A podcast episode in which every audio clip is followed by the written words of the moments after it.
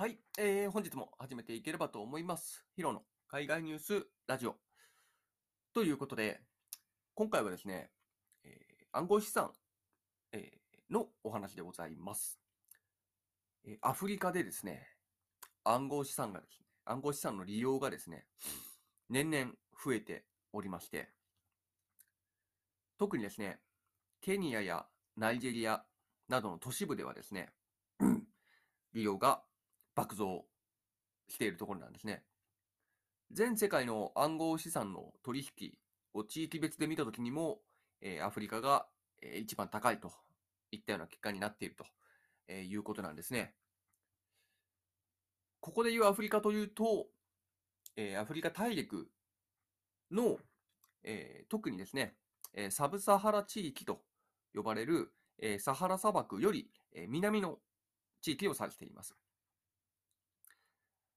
なので、いわゆるアフリカですね。なので、そのエジプトの方とか、えーそういったところは、まあ、除外した地域にはなってくるんですけれども、そういったところでは、えー暗号資産の取引、ピアトゥーピアが、えー盛んに行われているようなんですね。で、えーなぜ、今回、えー焦点を合わせるのはなぜという部分なんですけれども、なんでアフリカでそんなに暗号資産が、えー人気なのかとえーいうところなんですけれども、まあ、人気というか、えよく使われているのかというところなんですけれども、まあ、例えばアメリカであるとかヨーロッパや日本なんかは、主に投機目的ですよね。暗号資産を買って、まあ、増えればいいなみたいな、えー形で、えー利用しているというか、えー使っているのが、まあ、一般的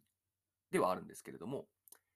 アフリカの方にはですね、そういった大口の機関投資家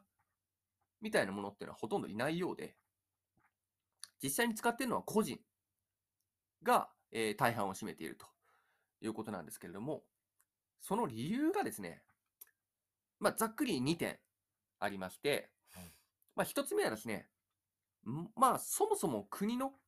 そのアフリカの国々の、まあ、法定通貨の価値が下がっているからっていうところがまず大きなポイントですね。まあ、昔のジンバブエじゃないですけれども、どうしても、えーアフリカの、えー各国の通貨っていうのは弱く、えー安くなりがちなんですね。まあ、そういったところで、いつ大暴落するかわからない自国通貨を、えー使うよりは、えー世界中で、えー一応世界中で使われていて、まあ、自国通貨に比べれば変動の少ないだろうと思われる、え暗号通貨を、えー使うことになっていると、えいうことですね。まあ、日本円とかだと、まあ、こういった、えことっていうのは、えーなかなか起きないのかなと思うんですけれども、まあ、日本円もね、今、日に日に安くなっていってますけどね、140円とかになってるんでね、10年ぐらい前ですかね、には70円か80円ぐらいだったんですけれども、今や140円の時代なので、まあ、円安にはなってきてるんですが、まあ、これよりものすごい現象がアフリカでは常々起きているということで、えー自国通貨への信用がなく、えーそういった暗号通貨をえ使わざるを得ない状況になっているというところがまず一つになってまして、で、二つ目がですね、まあ、その法定通貨に信用がないっていうところにもつながってはくるかと思うんですが、仕事がないっていうところですね。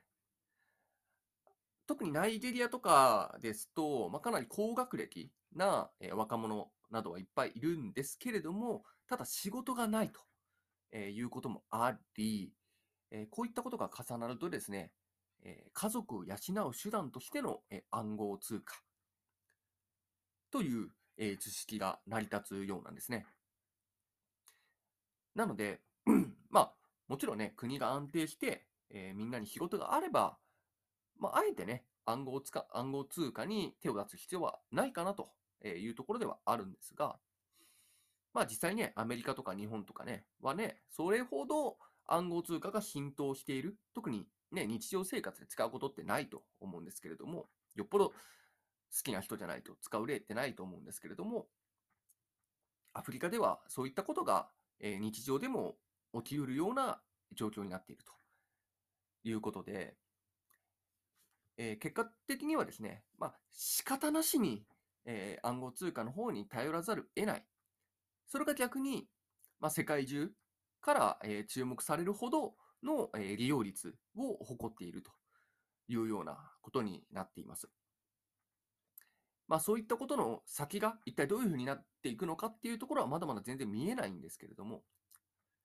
僕個人、このニュースを見たときには、まあちょっとね、あのーまあギャングみたいな、そういう生き方に通じてきて、生き方というか、そういった状況に似てるのかなと思ってまして、あの、やっぱり、まあ、アメリカの一部であるとか、アフリカもそうですけれども、まあ、生活のために、まあ、ギャングをせざるを得ないみたいな、えー生活のために薬を売らざるを得ないみたいな人たちがいるっていうことは、まあ、時々ね、ドキュメンタリーなんかでも、えー放送されますけれども、まあ、そういったね、まあ、貧困みたいな状況であるとか、国の情勢であるとか、まあ、社会情勢みたいなところが、まあ、重なって、えーそうせざるを得ない、それ以外に選択肢がないというような状況が作り出されている。まあ、それが、まあ、現状のアフリカなのかなというようなことを思いました。まあ、もちろんね、アフリカもそれが全てとは全く思いませんが、まあ、そういったことがね、えー一部ないし、えー多数では起こっているということで、非常にね、なんか懸念するべき事項というか、えー注目するべき事態なのかなとは思っていますので、えー今回取り上げさせていただきました。皆様はいかがお考えでしょうか？ということで、えー本日は、えーここまでとなります。お聞きいただきましてありがとうございました。それでは、バイバイ。